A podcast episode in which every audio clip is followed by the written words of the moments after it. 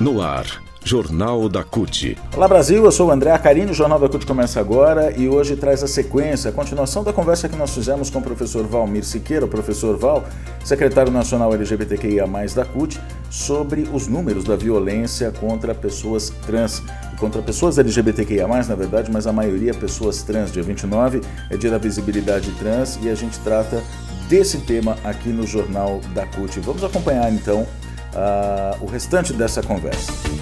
Rádio CUT. Aqui a classe trabalhadora tem voz.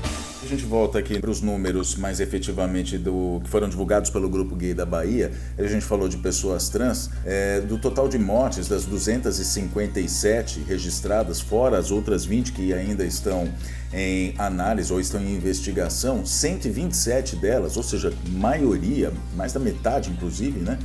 É, ou quase a metade, elas se referiam a pessoas travestis e transgêneros. Né? Então foram 127 pessoas trans, 118 LGBTQIA, sendo de, do, do, dos, dos, gêneros, né, masculino e feminino, e 9 foram é, identificadas, aliás, 120, 118, só corrigindo aqui, 118 eram gays é, de orientação ou de, de gênero masculino, lésbicas foram 9 e 3 como bissexuais.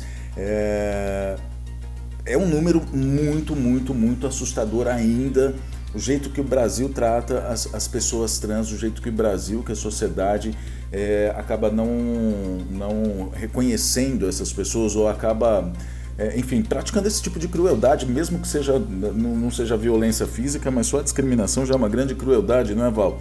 E aí a gente tem outros dados, por exemplo, que a violência, 30, quase 30% dessas vítimas morreram dentro de casa, né? Dentro de casa. É, tem pessoas que morrem em espaços externos também, como é o caso das mais das pessoas trans que são mortas na rua, não é? é e, e, tem as pessoas que, que são mortas em casas, que aí é o requinte de crueldade ao nível extremo, né? De uma pessoa qualquer aí que vai até a casa de uma pessoa que é LGBTQIA+, e acaba praticando a violência justamente por essa pessoa ser é, LGBTQIA+. É um número assustador, né, Val? E dia 29 agora é dia da visibilidade trans, inclusive, é um assunto muito importante para a gente tratar, né? Sim, sim, sim. Você imagine, né? Como que, como que nós podemos normalizar ou normatizar, ou normalizar, né? Como que a gente vai achar, a gente, alguém na sociedade pode achar que é normal uma família matar uma pessoa dentro de casa porque ela tem uma orientação sexual diferente do que eles acham que, é, que tem que ser padronizada. Né? Como que a gente pode achar isso? Isso não pode. Não, como que a gente não vai discutir isso na escola? O nosso, essas pessoas são pessoas que passaram por escola, são pessoas que podem ter saído de uma sala de aula, ter ido para casa e ter sido assassinadas. Tem, nós sabemos de alunos e alunos que eles sofrem violência diária porque tem uma orientação sexual diferente. Que não estou falando só de assassinato, mas estou falando da violência.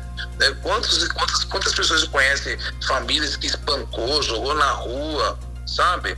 É, até acorrentou é, é, jovens que têm orientação sexual diferente que são da comunidade LGBTQIA+. Então, isso não pode ser normatizado. Nós estamos no século XIX, sabe? É um absurdo. Alguém ter, ter, parlamentares devem ter vergonha de ser eleito pela, pela sociedade e chegar no parlamento e defender a morte. Eles estão defendendo a morte. Quando você defende que não pode discutir, não pode ter política pública, você quer que as pessoas continuem morrendo. Olha, e aí nós temos o índice aqui da pesquisa que comprova isso, que as pessoas estão. Não é, não é inventado, né? Então tem comprovação. A pessoa morreu estando com comunidade LGBT. É coincidência? E nós somos um país da coincidência que fica durante anos e anos essa coincidência. Não é verdade. Uhum. Né? A própria pesquisa, a própria pesquisa identificou até mudança de região, que a região sudeste está ultrapassando o nordeste, que as pessoas falavam que era por causa da formação, falta de formação da cultura e tudo mais. Não é isso.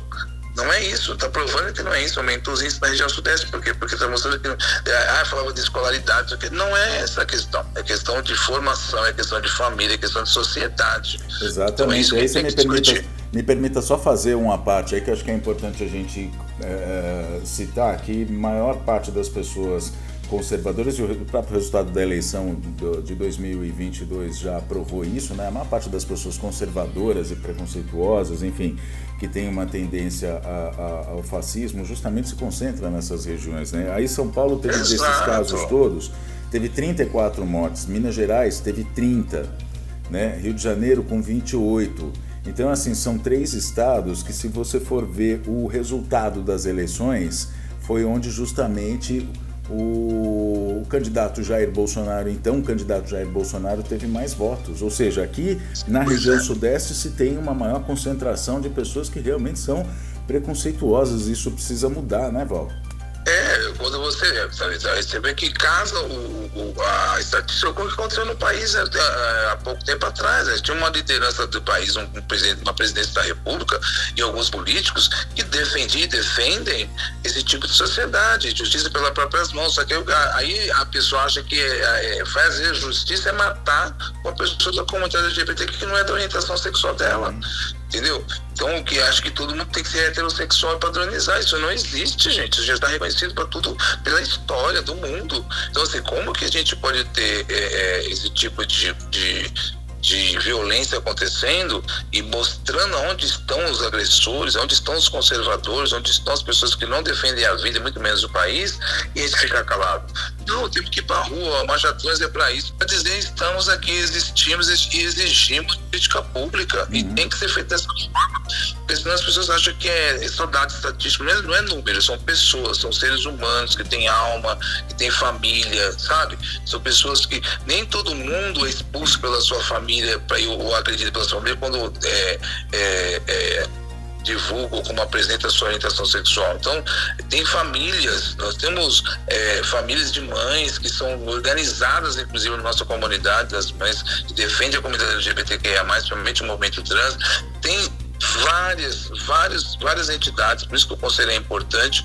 Nós vamos participar, por isso que é importante a organização da CUT como coletivo, porque nós temos que discutir isso dentro do, do, do mundo do trabalho, né?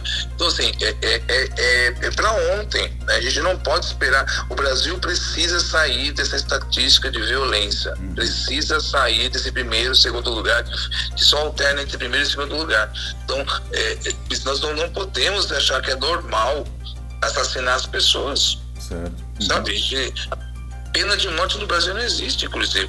Nem pensando como essas, esses conservadores pensam, há justificativa. Né? Porque nós não temos pena de morte no Brasil. E ainda não é crime, né? Então, a gente é muito pelo contrário, nós estamos lutando para criminalizar a LGBTQIA mais fobia. E tem, tem, que ser, tem que ser criminalizado.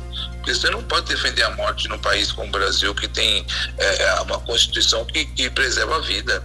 Né? Uhum. E é, preserva a vida e exige política de Estado para todo mundo, para todo cidadão e cidadã. É isso que tem que ser, tem que ser colocado, né? Exatamente. É... E para quem reclama, e para quem reclama desse tipo de reivindicação da população LGBTQIA+, a gente só diz o seguinte: essas pessoas estão morrendo apenas por ser é, LGBTQIA+. É, ninguém morre, não existe estatística, não existem casos de pessoas que morrem apenas por serem heterossexuais.